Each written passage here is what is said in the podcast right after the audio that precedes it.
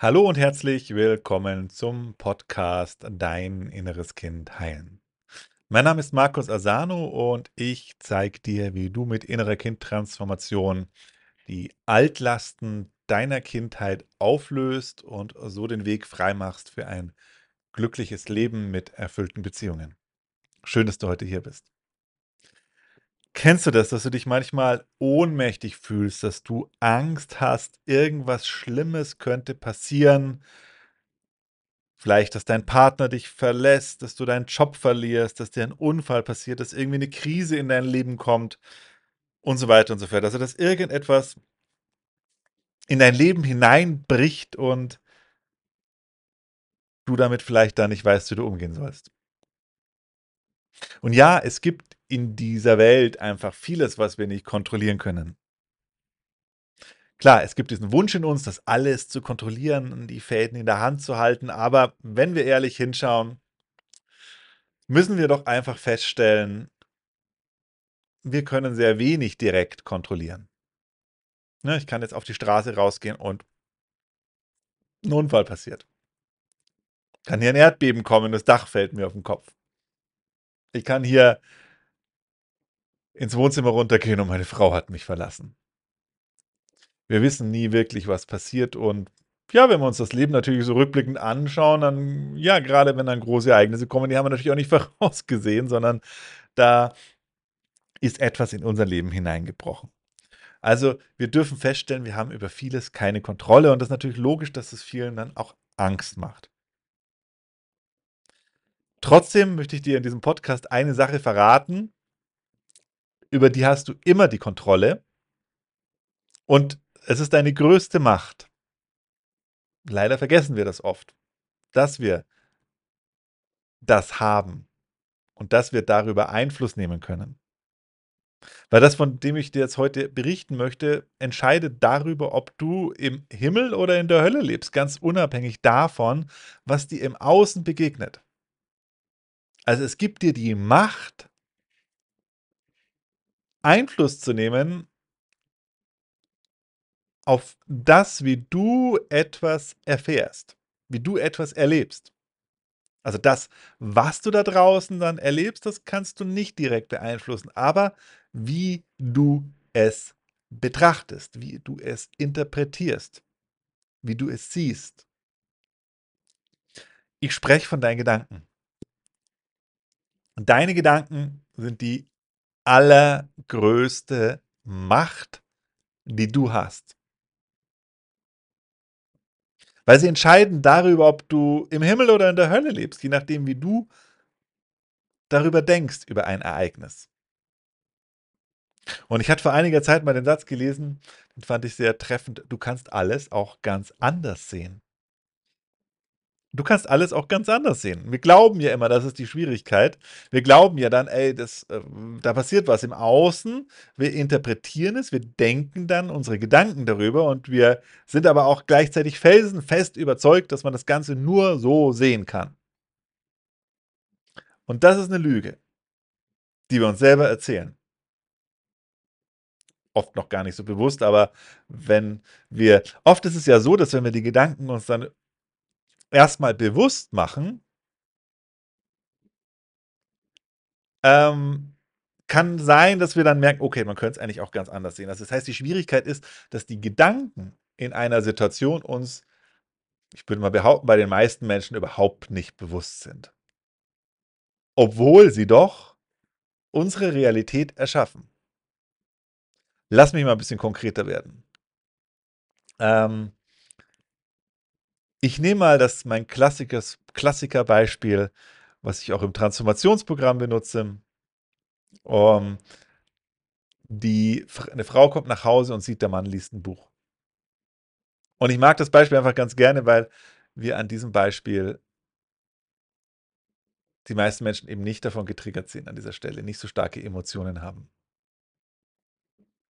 Und wenn die jetzt denkt, er liebt mich nicht, weil er liest ja das Buch und er beachtet mich nicht, ich bin ihm nicht wichtig, weil wenn ich ihm wichtig wäre, würde er das Buch ja nicht lesen, sondern wenn er, wenn ich ihm wichtig wäre, würde das Buch jetzt zur Seite legen, würde zu mir kommen, würde mich fragen, was ich machen will. Aber nee, er sitzt da und liest sein Buch, also ist es ja der ultimative Beweis, dass ich ihm jetzt nicht so wichtig bin, dass ihm das Buch wichtiger ist, dass er mich eigentlich gar nicht wirklich liebt. Naja, wie geht's dem Menschen, der sowas denkt, ne? Dem geht's nicht so gut. Der Frau geht's nicht so gut, die erschafft sich mit diesen Gedanken die Hölle.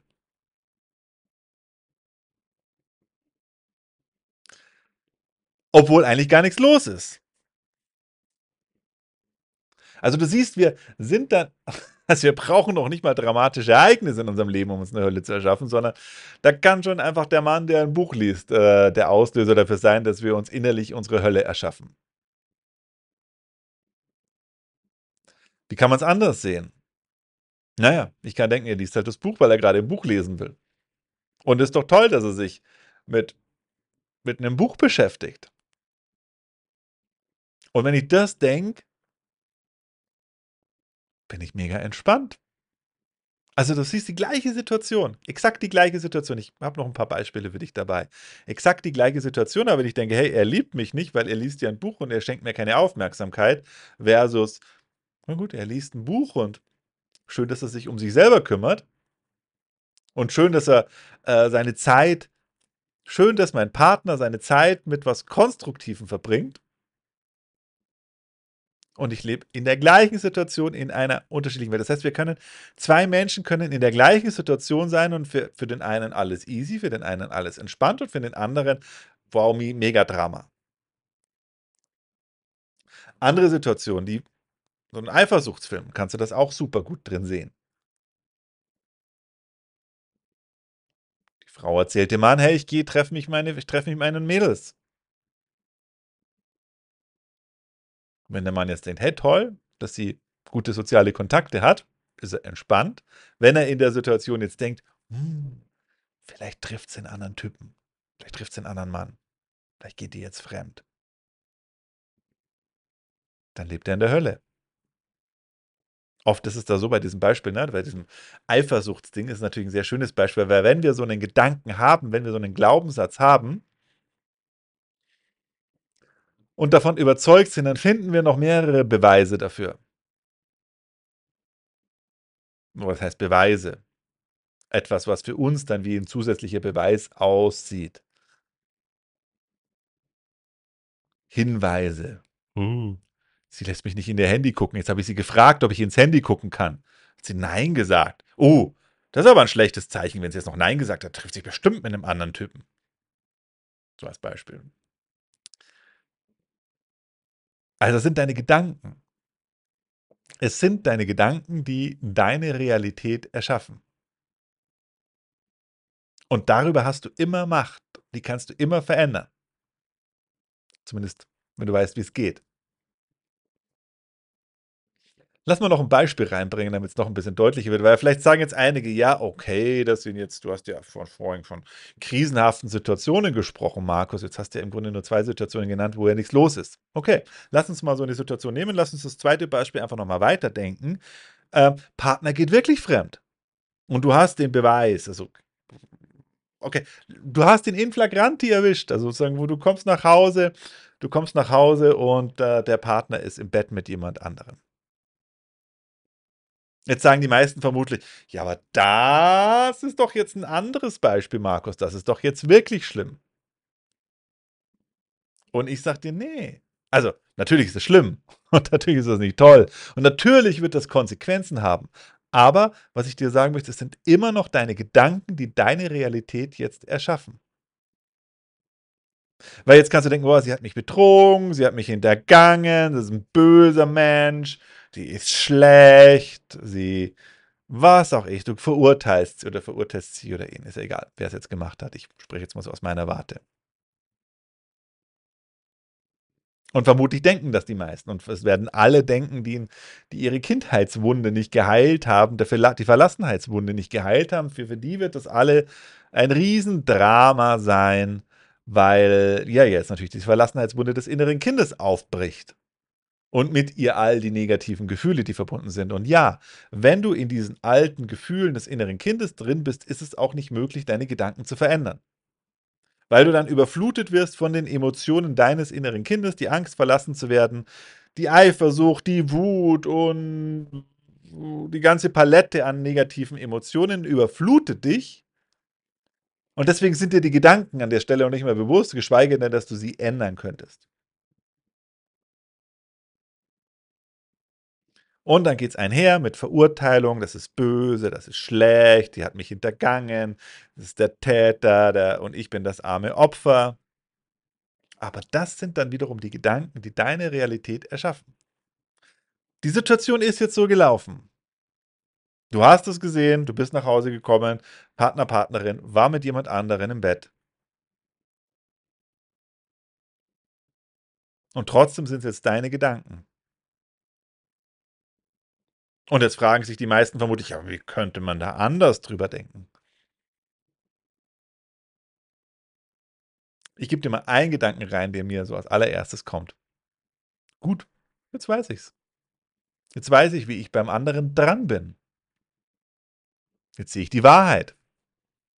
Na, die Wahrheit ist mir, mir ist die unangenehme Wahrheit lieber als die angenehme Lüge. Jetzt, wo ich die Wahrheit weiß, kann ich Konsequenzen für mich draus ziehen. Jetzt weiß ich, wie ich beim anderen dran bin. Und ich kann auch weiterdenken beim anderen. Ich kann dann auch weiter, hm, anstatt zu denken, der andere ist ein Böser, der hat mir was Schlimmes angetan. Der hat seine guten Gründe. Und wenn in einer Beziehung einer fremd geht, haben beide was damit zu tun. Uh, jetzt weiß ich, jetzt schreien bestimmt einige auf äh, und schalten den Podcast jetzt aus oder werfen ihr iPhone gegen die Wand, weil ich sowas gesagt habe. Ja, heikles Thema. Möchten wir natürlich gerne nicht hören. Viele möchten dann gerne in ihrem Opfer drinbleiben. Aber Fakt ist, wenn in einer Beziehung was nicht rund läuft, haben immer beide den Anteil dran. Und wenn ich merke, okay, meine Partnerin ist fremdgegangen, ja, dann lief es ja offensichtlich in der Beziehung gerade vorher nicht so gut. Und wenn es in der Beziehung nicht so gut lief, dann habe ich vermutlich, habe ich garantiert, ich auch einen Anteil dran an dem Ganzen. Nicht mehr gucken, okay. Jetzt sehe ich offensichtlich, wo ich in dieser Situation drin bin, da lief jetzt irgendwas nicht so gut in der Beziehung. Was ist mein Anteil? Und ich fühle mich anders. Klar ist das nicht alles dann sofort heile, heile Welt. Und, ähm, aber ich komme ich komm raus aus diesem, ne? ich kann an, anfangen, Verantwortung zu übernehmen. Ich kann, ich fühle mich anders. Ich habe eine andere Realität. Auch in der schwierigen Situation. Für die meisten wahrscheinlich der absolute Worst Case. Also es sind immer deine Gedanken, die darüber entscheiden, wie du dich fühlst und wie du eine Situation erlebst. Du erschaffst mit deinen Gedanken deine Realität. Anderes Beispiel noch, da ist es mir so das erste Mal aufgefallen, ich gebe ein Seminar, Teilnehmer guckt auf den Boden. In mir denkt es, hm, ich mache das nicht gut genug, den interessiert das nicht. Ja, fühlt sich scheiße an, habe ich mir die Hölle erschaffen damit. Dabei guckt er ja nur auf den Boden. Ich kann auch andersrum, er guckt auf den Boden, ich weiß gar nicht, warum er das macht. Übrigens ein sehr das vielleicht könnte auch nochmal ein komplett eigener Podcast sein, aber den Gedanken, den würde ich dir gerne mitgeben. Achte darauf, wenn du interpretierst, warum andere Menschen etwas machen oder nicht machen. Der einzige wahre Gedanke dazu ist, ich weiß es nicht. Ich weiß es nicht, warum der auf den Boden guckt. Ich weiß nicht, warum ein anderer Mensch etwas macht. Ich kann nur vermuten. Und schwierig wird es immer, wenn ich diese Vermutungen für Wahrheit nehme. Für bare Münze. Oh, der guckt auf den Boden, weil ich es nicht gut genug mache, weil ich ihn langweile. Mit diesem Gedanken kommen dann Gefühle nach oben. Und mit diesen Gefühlen erschaffe ich meine innere Wirklichkeit. Wenn ich anders drüber denke, erlebe ich die gleiche Situation anders. Und wenn ich drüber denke, ich weiß gar nicht, warum der auf den Boden guckt. Keine Ahnung. Vielleicht interessiert sie nicht. Ich mache so gut, wie ich kann. Und vor allen Dingen auch sie, oh, aber, aber 20 andere Leute gucken mich an, während ich rede. Ich war selber dann in meinem Seminar als Teilnehmer, habe mich selber erlebt, dass ich auf den Boden gucke, habe festgestellt, bei mir war es dann so, ich war innerlich gerade total getroffen von dem. Der, der, der Trainer gerade was erzählt, was, mein, was mich berührt hat, was ein Thema von mir ist und innerlich, wow, hat es in mir gearbeitet. Deswegen habe ich auf den Boden geguckt. Ganz andere, ganz andere ähm, Erlebnis sozusagen, als was ich dann in den Leuten unterstellt habe. Und vielleicht hat sie wirklich nicht interessiert. Aber dass ich dann das weiter so denke, denke, uh, ich mache es nicht gut genug. Es muss allen gefallen. Ne? Auch wenn ich denke, es muss allen gefallen, ich muss allen gefallen. Ist natürlich auch ein Gedanke, der immer dir Stress erschafft und immer eine Hölle erschafft. So. Weil du natürlich immer Menschen haben wirst, denen du nicht gefallen kannst. Und du sagst, hä? Ich mache das so gut wie ich kann. Ich gebe meine Wahrheit in die Welt. Manche finden es gut, manche finden es doof. Alles easy. Also, du hast die Macht, wie du eine Situation siehst. Das ist deine größte Macht, die du hast, wie du über etwas denkst. Deine Gedanken entscheiden, in welcher Welt du lebst. Oft sind uns die Gedanken nicht bewusst. Das ist das Problem, deswegen können wir sie nicht ändern. Sie sind uns meistens nicht bewusst, unsere Gedanken, weil wir so stark von den Emotionen überschwemmt werden. Und uns die Emotionen dann so reinreißen. Das ist dann so laut, die Emotion, dass der Gedanke nicht wahrnehmbar ist.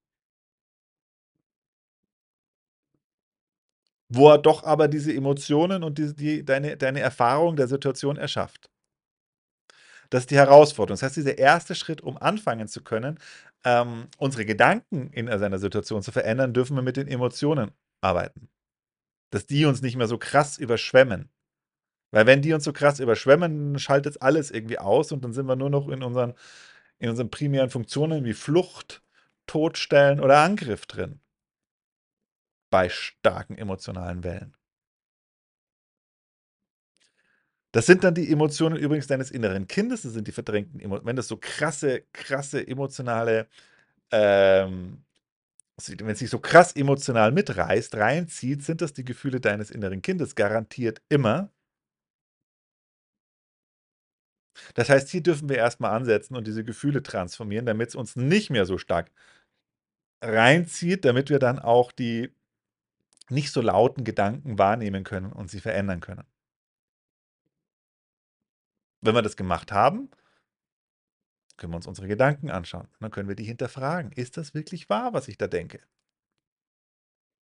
Beschreiben meine Gedanken gerade wirklich gut die Realität? Oder färbe ich mit diesen, male ich das gerade alles schwarz? Färbe ich das schwarz ein? Habe ich mir so eine, so eine schwarze Brille aufgesetzt, mit der alles dunkel aussieht und wo überall Gewitterwolken aufziehen?